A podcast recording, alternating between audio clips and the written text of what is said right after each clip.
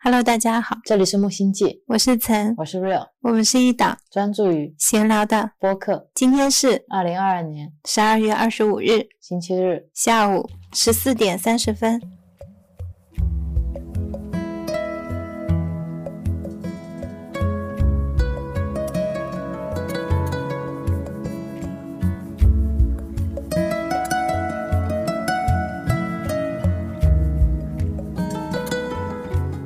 现在我和瑞欧两个人坐在客厅的沙发上，还是晒着太阳。我望着窗外的天空，太阳光从厚厚的云层上面照射下来，形成了非常美的丁达尔效应，非常非常美。然后你看着云来来去去，一会儿遮住阳光，天就会变阴；一会儿太阳就又出来了。对，让我想起前两天曾跟我说的一个比喻，什么？如果把我们的心比作蓝天，我们的念头就像云一样，来来去去，来来去去。等到哪一天万里无云的时候，你还反倒有点不习惯了。你一直在学着怎么样把云拿掉，等到云少的时候，你觉得哦，能看到天，能看到云是很漂亮的。等到云非常多的时候，遮住了整一片蓝天，你就觉得今天怎么都看不到天空呢？又觉得云层很厚重。是，如果今天被遮住的是乌云，你就想，哎呀，乌云是要下雨了，就开始担忧我今天有没有带伞。那我今天出门怎么办？我现在已经在外面了，这个天气黑黑的，哎呀，蓝天都看不到，有阳光多好，我想念阳光。等到你有一天真的是晴空万里，完全的晴朗，只看到了蓝天，你又在想，要是有云多好啊！这天蓝的什么都没有。是，我觉得这个比喻很恰当。如果把念头比作云的话，就是念头太多太重的时候，就像。厚厚的乌云，心里就会开始下雨。嗯，念头少一点的话，反而内心会晴朗一点。我们还会去观看我们自己的念头，有一些云的形状是像鸟一样，有一些形状像兔子，有一些形状像天使，有一些形状像恶魔。你就开始去分别这些云层，觉得这样形状的是好看的，那样形状是不好看的。我应该要多产生一些这样形状的云朵才好看。看到天空有乌云的时候，又会想乌云是不好。好的，我想少一点的乌云，如果没有乌云就好了。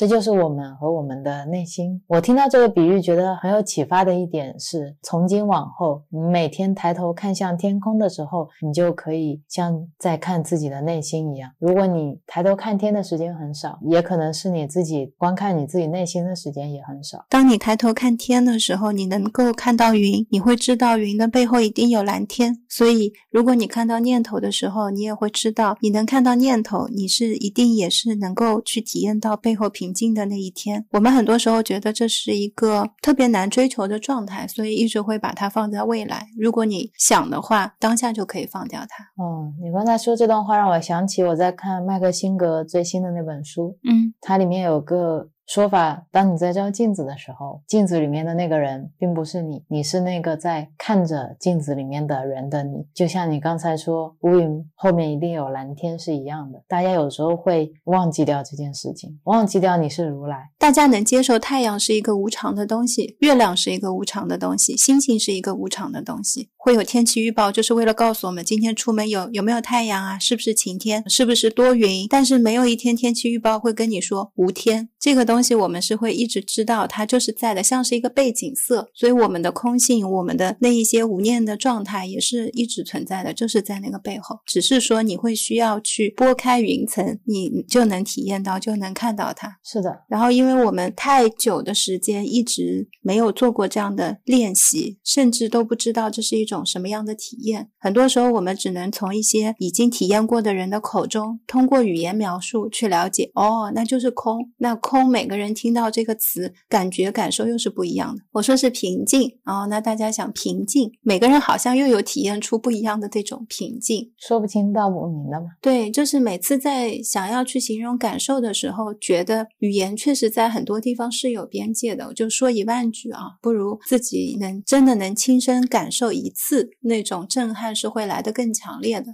这是科学的边界啊，科学嗯没有办法去测量主观性的东西嘛。是，像我们第一阶段的时候做的是更多的去看到一些好的念头，去放掉一些不好的念头。但其实你到第二阶段会发现，好的念头它也是念头。有时候我们在寻找这一些好的念头的时候，你还会叠加一些念头。所以就像 Real 在之前播客中分享，这个就像在烧柴火，你就不断的其实在添柴火，不同的只是你现在用一个念想去认为我烧的这堆火它是好火，它是积极正面的火，是一个晴天的火，是可以给我带来快乐的。就是最开始去做这些，然后当时我记得杨定一博士说，去练习不带评判的一天，我们还分享说，真的很难做到。因为你今天看到一朵花，你不能想说这是一朵花，然后你也不要说这朵花漂不漂亮，好不好看，这是一朵什么颜色的花。看到花，你甚至都不会产生这是花的念头，这真的特别特别的难。是啊，我现在也还是很难达到这样的状态。所以 Rio 很好的是，他会把这些东西拆解，他不会觉得哦，杨定一博士说是这个，那我们做不到，我们就不做。Rio 会说，那这样吧，我们就先看到这朵花，说哦，这是一朵漂亮的花。对，因为你看到一朵花，你可能会产生这朵花怎么枯啦，怎么嗯叶子掉了一半啊，或者你也可以反过来想，叶子掉到一半，它也很漂亮啊。是，那我们不如就先从美的这一面开始。如果我们真的都要产生念头的话，我们就产生更多的正向的念头，能给自己快乐的念头，看到事物好的一面的念头，让自己先能够多一些太阳能进入心中。最初是做这样的一种练习，做了一段时间之后，你会突然某一天，可能也因为我们逐渐看了更多的书，做了更多的思考，发现哦，原来杨博士说的是那样。嗯，原来他说的是好的念头跟不好的念头，其实都没有分别，它都是我在起一个念头。但是如果你自己的心特别冷的时候，你可能也没有心力去分别这个东西。对，如果你真的感觉很寒冷，你就先生一把火，把自己的身体先暖和起来，然后再去思考是不是其实我本来就不冷。假如是以前的我，我可能看到这个去做了，然后第一天做不到，算了，就果然跟杨博士还是有差距的。这些东西真的不是普通人一天两天就能练成的，你是很难一下子觉得我想要达到那个我就可以。因为其实我现在跟杨博士的经历是完全不同的，他能达到今天这样的状态，也做了很多的练习，不断不断的参，不断不断的练，他才达到的。如果我一句话就能悟，也不是说我今天这一世就悟的，一定是我前几世也做了很多的修炼，我才这一世通过一句话才能悟的，这也是我深信的。我想起一个大家经常会讲的富商的乞丐儿子的那个故事，杨宁老师好像也讲过，我在其他经典的书里面也说起过。当那个富商想认回自己的儿子，却发现自己的儿子已经是一个乞丐的时候，你可能确实没有办法直接告诉他你是我的儿子，不是说你是我的儿子，你回来你现在是一个很有钱的富二代，你可以继承我的家业。这些话对他来说可能不是一种喜悦，不是一种快乐，而是一种深深的自我怀疑。因为你当乞丐当太久了，你可能内心有一种深深的自卑。你拥有了钱，但是你没有内心的自信。你需要给他的是一股让他能够站起来，能够相信这些钱是我可以拥有的那种自信，反而是难得的。嗯有些时候我们在人间太久了，就像流落在街头的乞丐儿子是一样的。今天告诉你你是如来，你可能觉得不可能，我怎么可能是如来？我有这么多的贪嗔痴慢疑，如来是很难做到的一个境界，就会觉得大家都是努力了很久，可能到深山老林里面修炼了几十年，一跪一叩，不停的苦修，才能够到达的一些境界。我今天一个在家人，我凭什么就觉得自己是如来？会有非常多很深的固执在心里吧，也不愿意承认自己是有钱人。我宁愿自己是一个穷人，我觉得更符合我现在的心性。富商想去认回他儿子，最先做的是解决他儿子内心的缺失。他先要让他建立起对于这件事情的自信。对，就像我们刚才说到那个很冷的人，他现在就是一个很冷的人，可能衣不蔽体嘛。你要做的是先给他衣服穿，先让他暖和起来，先让他感受到一些温暖，先让他慢慢的把对人的一些怀疑、对人的一些嗔恨慢慢的拿掉。如果他也能用正向的眼光不断的看待这个世界的话，慢慢的会相信自己是可以成为一个很有钱的人。大家发现了没有？这里面共通点是什么？是什么？我觉得这里面的共通点是那根拐杖都是温暖的，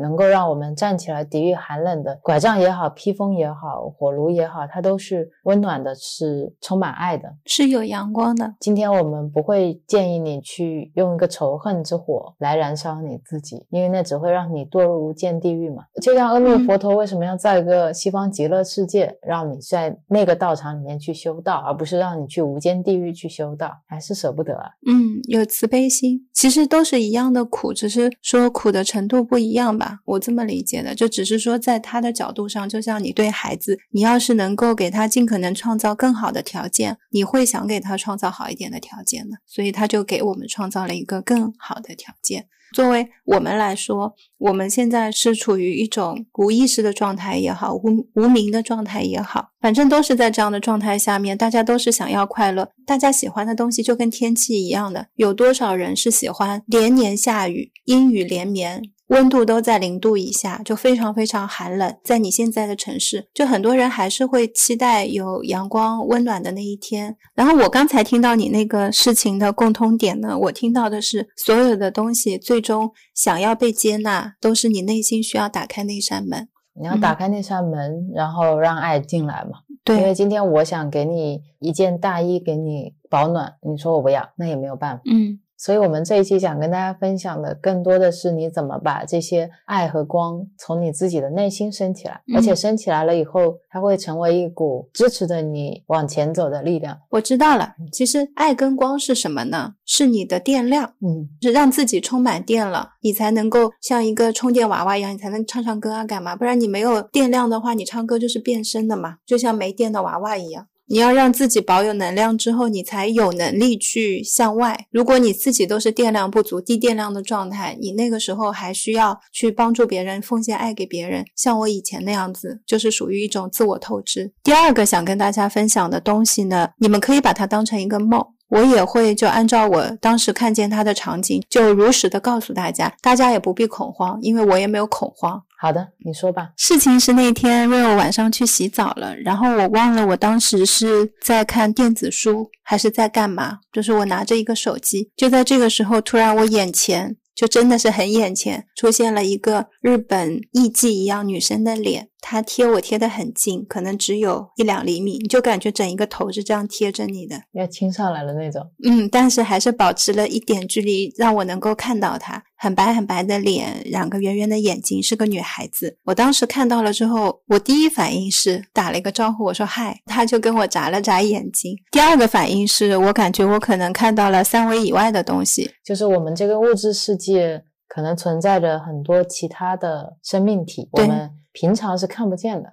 我那天可能突然就看见了一下。我记得我原来跟 Rio 开玩笑说，遇见他们我应该会打个招呼，然后再问他们我可以帮你做什么。然后我就问他，我说。我可以帮你做什么？一切就如我跟 Real 原来预想的那样在进行。对方也就觉得很疑惑，就问我说：“你不怕吗？”然后我说：“不怕，有什么可以帮你吗？”他又看了看我，后来就消失了。差不多是这样一个过程啊。大家接受不了的就是我的一个梦。嗯，反正那天陈都没有告诉我这件事，因为已经很晚了，他怕说出来吓到我睡不着觉。后来第二天中午要出门的时候，我才跟 Rio 讲了这个。然后 Rio 说：“你昨天怎么不跟我说呀？”我说：“很晚了，我怕到时候吓到你。”他说：“不会啊，难说。”嗯。我的心理状态一直是这样的，因为我有很多朋友他们在学灵性，还有特别好的朋友现在在做疗愈，他们都告诉我在他们学习的这条路上面就有遇到过很多比较超出我们常态认知的事情，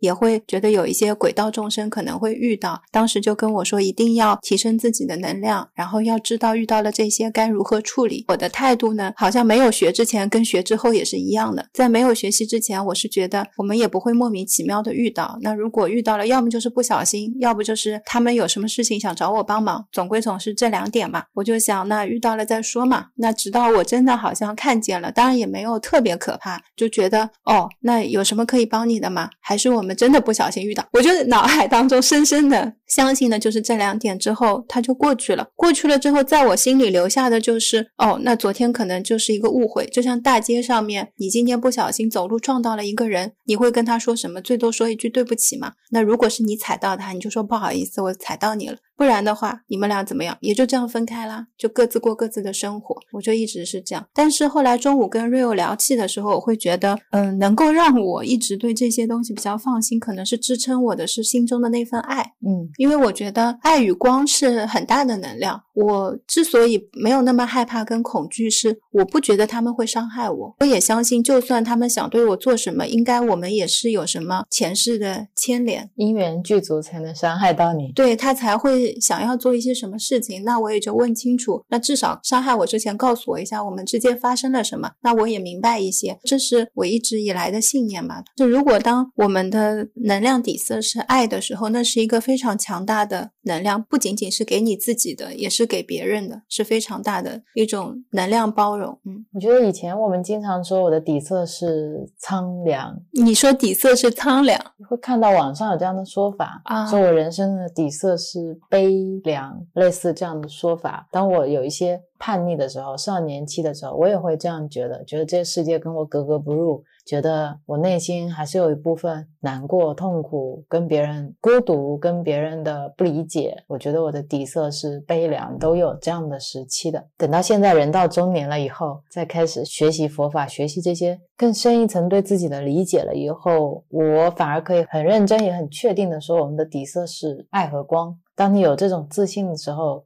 世界就会变成你内心想要的样子，因为外在的世界就是你内心的显现。就算今天有人是怀着自己的一些不理解、一些嗔恨来到你身边，但如果你身上是有具足的爱和光，他可能是可以被你打动的，也有可能那一刻嗔恨还没有显现出来就没有了。嗯，但如果你心中怀着是巨大的跟他一样的仇恨、怀疑、恐惧的时候，有可能反而各自放大了各自的恐惧。对，这个我们好像在。上一期聊到一个，我们现在如果面对一些意外事件，比如说突然有人。骂我们，或突然有人对我们做一些不可理解的事情，我们可能会鞠躬谢谢他，谢谢你替我宵夜。对，这是我们现在的一些想法，因为你会知道外在的事情真的想要影响到你，是你真的接纳他，你真的允许他影响你，他是会影响你的。但是你如何不允许他影响你？不是说产生对抗，说哇这件事情跟我没关系，他啊也可以。还有一种方式，也可以用 Real 之前分享的无赖修法，我是如来，一切都是空性。这些都不是我的念头，我是不会升起念头的呀。去寻找一些自己的有意思的法门，有意思的方法。还有一个就是，我想到你之前冥想的时候去到小人国，嗯，他们也是说你一个人下来你不害怕吗？嗯，然后那天那个艺妓那个姑娘，她也是问你说你不害怕吗？啊，以我小小的心揣度一下，我觉得这不是一个偶然。我们蛮小几率遇见他们，但是大概率他们会说出的话是一样的。其实就说明在他们的状态里，如果他们遇见了我们这个维度的人类，大多数人体现出来的方式是害怕、嗯，恐惧、不理解、远离他们，或者说。消灭他们，杀灭他们，是啊，就像乔巴一样嘛，他觉得自己跟大家都不一样，不管是人类还是鹿群都不接受他。对他们来说，他们内心可能也是这个样子的，就大部分的人类都是不理解他们的，可能有想跟他们相处的心，但是。也在这种一次一次的怀疑里面消失了。是是是，然后他们也是很孤独的，有时候他们也很迷茫的。我们在看西藏生死书的时候，看到有一些处于中阴身的人，他们其实也有一些不太明白跟清楚的地方，所以有时候就会容易有一些误会。这也让我想起，像我很怕蛇，今天上山不小心踩到了一条蛇，蛇以为你踩它是想它死，然后会反手想咬你，然后你以为蛇要咬死你，所以你就会把蛇打死。其实。如果不小心踩到了，蛇能听懂你说话的话，你马上走开，说对不起，对不起，是不小心，我并没有想伤害你，我确实没有那份预期是他们会伤害我，我的预期就是我们都是一样的，只是我们显化的样子不同，所以平时他们也在我看不见而已。是的，这个也跟前几天我们家里出现了一只小虫子，嗯，然后曾曾就把那只小虫子友好的请出了窗外。对啊，我跟他聊了会儿天，我说你还是出去吧。然后发现他听不懂，因为我用语言跟他说话是有点傻的，就想办法让他出去。因为那一刻我突然看到虫子，没有那么害怕了，我也没有那么想杀掉它，我也不觉得它过来是来威胁我的。对我们反而都开始意识到，其实这个空间是大家共同拥有的，只是我们人类现在说占为己有，说这个空间是我租下来的，或者是我买下来的，所以这一块都是我的。甚至地球母亲有同意吗？他没有签协议。说，现在这块地面，整一个土地原本是种满了大树，我们也没有问过大树，你愿不愿意被我们拆掉？我们会付给你一百万、两百万。这片地我们以后要盖一个楼盘，这个楼盘叫什么什么楼盘？没有的，我们走过去就全部都铲掉了。然后我们就默认这片地是属于我们人类的，我们是可以去分配它的。只是在人类这个层面，我们会再来看是由谁。来决定这个该如何分配，是由谁来决定如何建造、如何销售？但整个过程跟植物毫无关系。是啊，然后如果有动物跑进了家里，不管是蚊子、蛾还是其他的动物，我们就会用电蚊拍，我们用电网。用各种方式去伤害他们，是因为我们占据了这个地球的陆地的空间，然后让他们也是没有地方可以住。本来这些地方是我们共有的，我们可能在山洞里面，我们可能在某个部落里面，然后现在我们把他们都圈起来了，他们就很容易产生误入的状态，就不小心就进了我们家。是啊，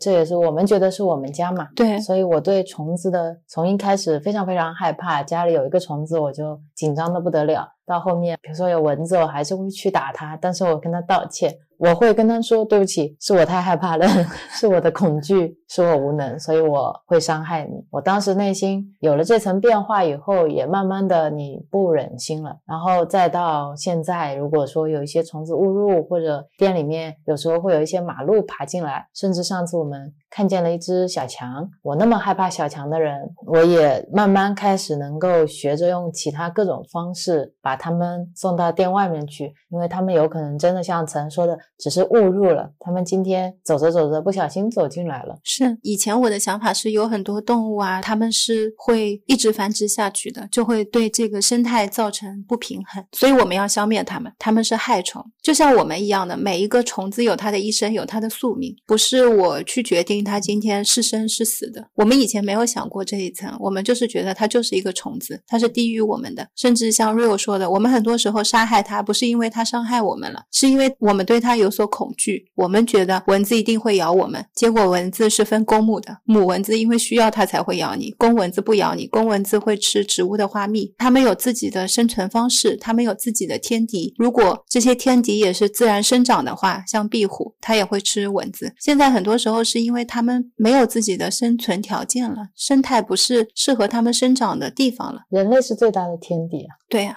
我们什么都吃。对啊，我们什么都吃，什么都杀。是是是，所以发现自己内心的恐惧一层一层解掉之后，确实在看待一些原先恐惧的东西都会不同。就像我很怕蛇，恐惧到只要看见蛇的。照片或者图形，我就会全身冒冷汗。我一直不知道自己为什么这么怕蛇，直到没有开始灵性学习之前，我有连续两三天梦到蛇，出门又亲眼见到了蛇。就在不断不断这样的连续看到之后，我对蛇的害怕少了一点。后来 Rio 给我催眠的时候，就去让我问了一下我为什么这么怕蛇。在那次催眠当中，我知道了我跟蛇的一部分故事。然后我也觉得有很多时候，你对一些东西的恐惧，它不是。是没来由的，它是有来由的，只是我们忘了。嗯，如果说我没有被催眠，其实我现在也是会放下对一些东西的恐惧的，因为我慢慢的知道了我为什么会害怕，然后慢慢的有一些光照进了我的心里，我好像心变得更开了，就像以前老一辈人说，心胸更开阔了，你的心变大了，你能容纳的东西更多了，你不会觉得今天出门每一个人都是要与你作对的。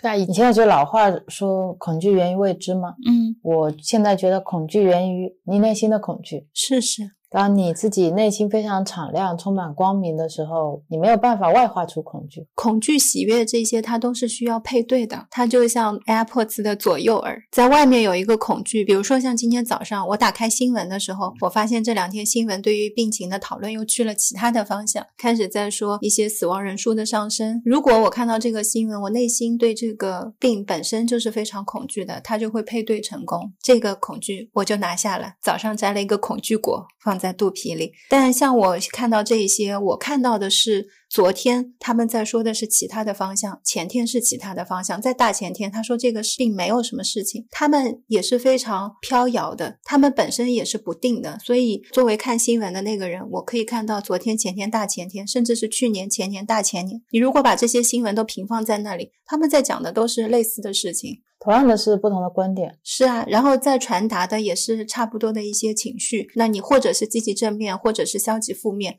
这都是他们内心的一种转移而已。而像新闻这一类的文字，我们更多看到的、阅读到的，也就是跟你内心去做一个配对。尤其像文字。真的文字解读下来，你是怎么想的？你目前的认知是怎么样的？你的支线在哪里？你看到的内容就在哪里？是啊，就像我们平常微信聊天，如果是个文字，嗯，你就总觉得对方是在敷衍你的话，其实那也是你内心的一种不安全感体现出来的，所以你觉得对方在敷衍你。是，但如果今天我看见嗯，我就觉得哇，这是一个坚定的承诺。所以每个人人内心。解读文字的话，都会有不一样的状态，是因为文字能承载的信息是相对于声音和图像都要少得多的。文字更有开放性，更有解读的开放性，因为像我们现在的音频，大家可以通过我的语音语调。我现在声音的频率来感受，这是多一个维度的感受。有时候这个维度的感受会超越你的一些屏障接收器，我觉得它会稍微再触及的深一点。像文字就是特别开放给自己的。如果我想读到负面，我就是一大段文字里面我能读到的都是那些负面不开心的东西。我想读到愉悦，一整篇不开心的文章，我读完了觉得很好笑。是啊，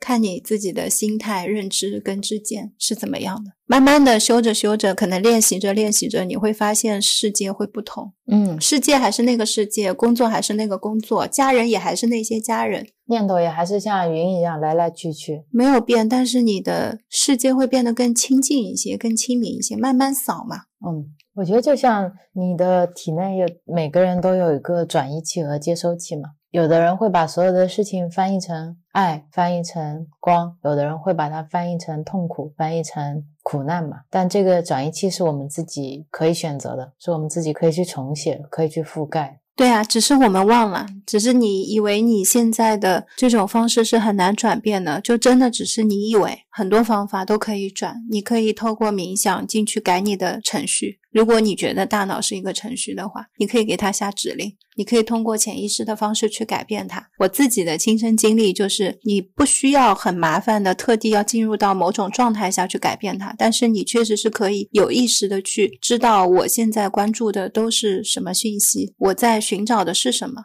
就像之前我们的好朋友跟我们聊起来的时候，他说蓝色是忧郁的颜色，我说蓝色是最温暖的颜色，其实都是同样的蓝色。嗯，有时候就是你自己用你的编译器选择，你看到这个颜色是什么样子的。是的，如果站在空心的角度，可能会说本来就没有颜色。就还没有到无形无色的，我们可以选择看到一个温暖的颜色，或者是看到一个忧郁的颜色。对，这是第一个台阶，可以从想法上面可以跨过去。身心灵三个部分嘛，我们上一次跟大家分享是可以通过饮食。我我今天早上有一种非常强烈的感觉，就是疗愈的饮食跟断食啊，和正元一还是要分享。哎，我刚才脑子里也是这个想法，也是这这个想法特别强烈。我刚才也是，我们心电感应了。我刚才脑子里面一直在闪这个。是一直在想这个，然后标题都想好。疗愈的饮食跟断食还是会跟大家分享，就不管要录几期吧，大家可以从饮食的角度去改善自己。因为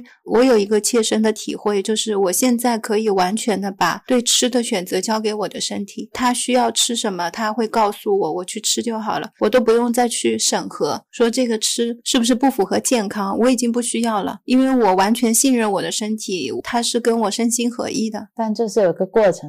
你要先给它注入一些爱和光，慢慢的它自己就会发射爱和光。对，在看完肠子的小心思之后，我们就非常注意去养我们的肠道菌落。对，然后这样一本一本书给大家说下来的时候，我发现我们说出来的书和大家去看书还是有区别的。因为书是文字，文字的翻译器在你的头脑当中。Rio 是一个天生在文字当中遨游的人，而且其实我们也是提供我们两个人的角度，因为我每次看书跟 Rio 看到的也不是同一本书。是的，我觉得很有意思的，就当大家给我们发一个留言的时候，我们有两个主播来回复，回不出来的。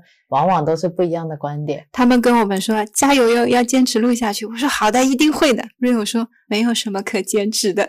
对啊，分享是多快乐的事情，就很有意思。所以可能就从两个不一样的角度，可以跟大家去做分享。嗯，就会多提供一些路吧，多提供一些门吧。是的，你启发到我了，所以我们要更努力一点，把我们看书的这个角度多跟大家分享。有可能有一些人会在这个角度里面获得一些新的知见。嗯，杨宁老师说这叫触缘哦，就很多时候只是一个影子，其实你本来什么都知道了，就是一个帮你。回忆起来的小点点，然后可能正好稍微撬动了一下，你慢慢记忆门会打开。我们本来就是一样的，就没有什么不同，就是因为现在很多云啊，我们的念头，然后我们的一些认知，让我们会变得不同。其实本来都一样。对，然后也希望大家记得给自己充充电，不管是用饮食的方式、晒太阳的方式、看天空的方式、看书的方式、听我们播客都好。好的。那这一期非常临时的无主题的分享就到这里了，谢谢大家，拜拜，再见。